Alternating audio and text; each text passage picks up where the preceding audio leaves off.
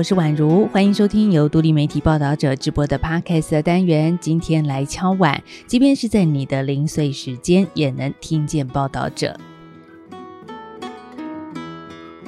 花了将近七年的时间哦，这矿业法终于在五月二十六号的深夜完成修法三读通过。这件事情受到了不小的关注。那原本的法条中，像是采矿不需要地主同意，还有一次许可几乎等于是万年同意等这些让人诟病的霸王条款呢，在这一次通通被删除。当然，这修改的不是只有这些而已哦。所以矿业法还有哪一些重要的修法呢？在这一集里，我们会做一些简单的整理，还有聊聊聊修法之后的具体转变。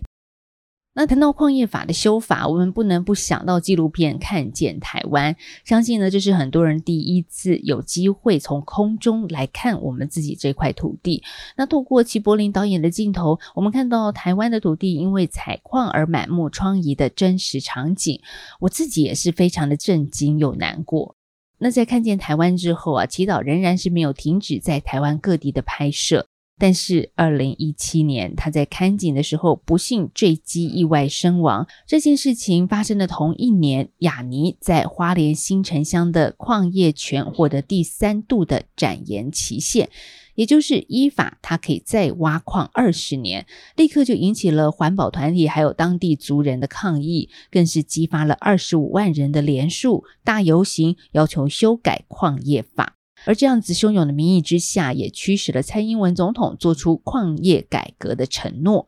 今年的六月十号是齐柏林导演逝世六周年的日子。矿业法三读之后，报道者呢也立刻独家采访了齐柏林的长子齐廷环，所以今天我们也会听到他在第一时间的想法。那在聊之前，我们也先来个话说从头，说几个与矿业法有关的关键数字。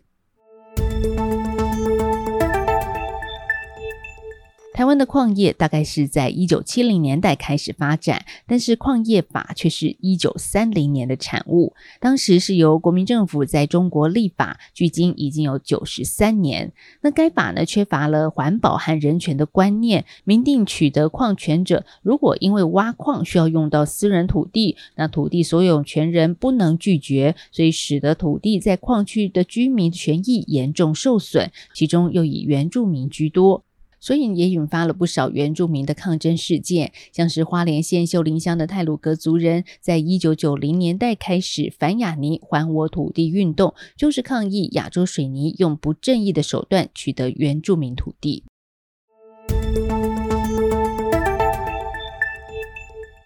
我们这集单元也谈到了很多跟矿场有关的议题，但我想可能呢会有一些人心里有一个问号，就说原来台湾还有矿区啊。确实啊，这矿区离我们大多数的都市人的生活是有一些距离的，所以大家的关注度或者是生活的连结度可能也不是那么高。那地球公民执行长李根正在受访的时候呢，也跟我们提到，他在二零零五年担任环评委员而审查到矿业用地案的时候，他自己也吓了一大跳，因为呢，台湾在一九九二年就全面禁发天然林，但是居然可以为了挖矿把整座山头铲平，他也认。为实在是不可思议。那为什么会有这样的不合理存在呢？李根正就发现，矿区是早期威权时代的一个特权，为了延续特权，法规管理都为他开了一些后门，以至于呢，在种种森林保育办法出炉之后，在国家公园、保安林等环境敏感区里有矿区。所以五月二十六号，矿业法的修法就针对这一些我们刚刚提到的光怪陆离做了改革。至于有哪些改变呢？接下来我们就择要来谈谈。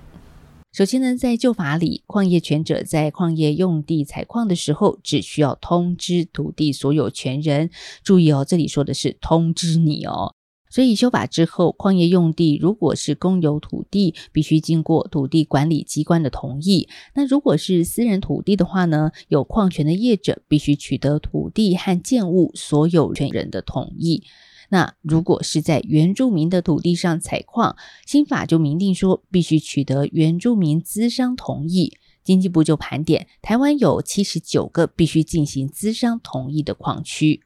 其实啊，在国际上啊，原住民的资商同意权已经是一个普遍的共识了。纽西兰以及阿拉斯加的原住民都拥有这样的权利，毛利人更是进一步拥有可以要求业者终止开发的文化环评的权利。澳洲则是透过设立土地权法庭，帮助原住民与矿业公司交涉，监督矿业的开发。那至于在矿场申请方面啊，也有一些重大的调整。依照旧法，已经取得矿权的业者申请展延采矿期限的时候，除非有申请人与矿业权者不相符，还有呢没有实际采矿等特殊的情况之外，主管机关是不得驳回申请的。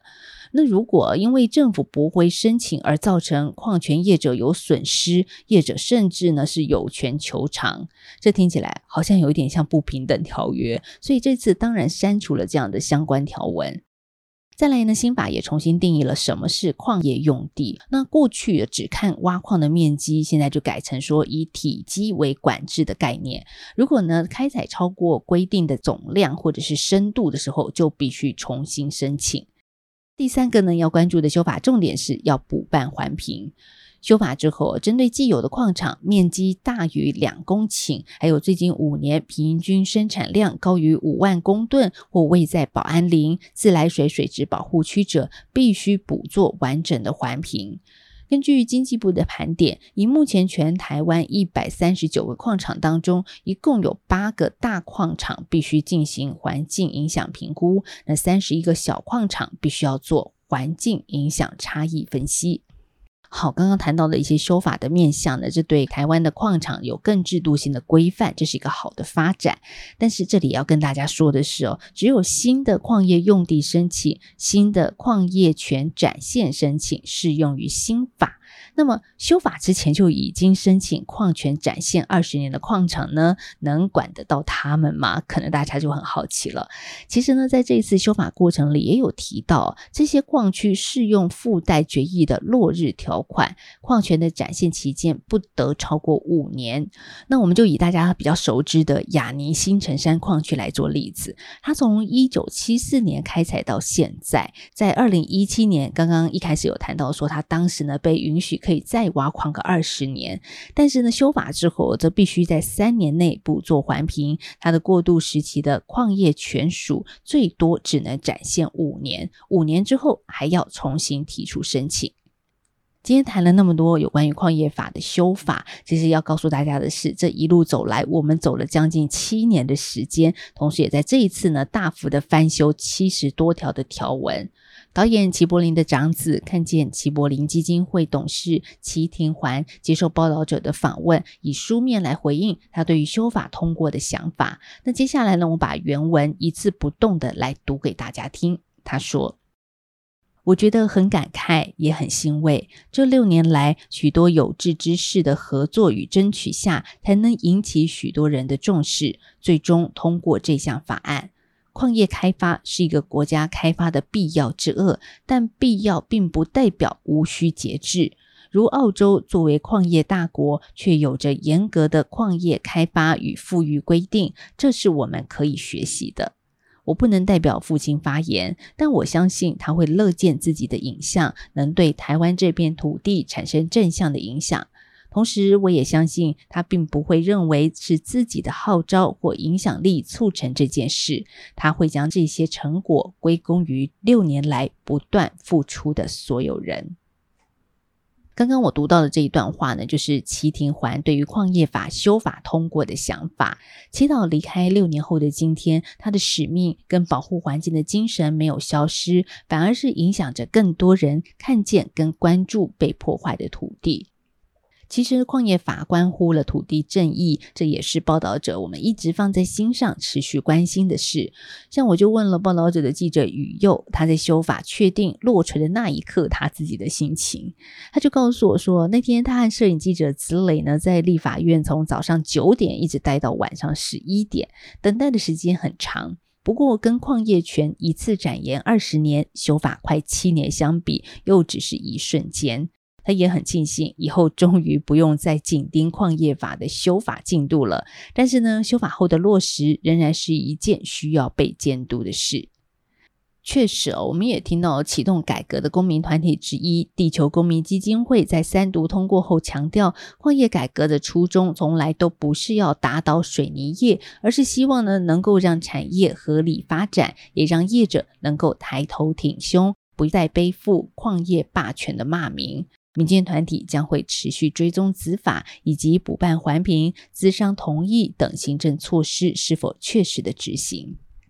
今天呢，我们快速带着大家来了解矿业法如何翻修，还有修法之后带来什么样的改变。而在爬梳这些关键议题的时候，我也回看了报道者历年来对于矿业法的修法关注。在二零一六年，报道者成立不到一年之内啊，我们就曾经以重磅的调查报道揭露旧矿业法的问题。当时我们看到什么荒谬的事呢？主作记者现在是报道者总主笔的德林，在报道里头写着：台湾森林保育走了二十多年，采矿却成为管理上难以禁止的黑洞。不能摘花、丢果皮的国家公园可以挖矿，在不能开垦种果树的保安林区可以炸山，而矿区在严禁开发行为的饮用水保护区，竟然也能够非法的存在，应该称得上是台湾山林史上最魔幻写实的一章了。刚刚我读的这一段文字呢，是我们在七年前的报道内容。我在回看它的时候呢，脑中也不断的想，其实很多议题真的都需要大家不断的关注，甚至是付出行动，才能够让这些魔幻写实的场景完全消失。所以呢，不论你是长期就关注矿业法修法的听众，或者是今天听到我们这个单元才了解矿业法的人，我们都很期待你能够把这个单元分享出去，让更多人知道。报道者，我们是一个不收广告、没有付费墙的非盈利媒体。如果你行有余力、方便的话，也可以透过定期定额、单笔捐款的方式来支持我们，让我们做出更多深入的报道。我们下次再聊喽，拜拜。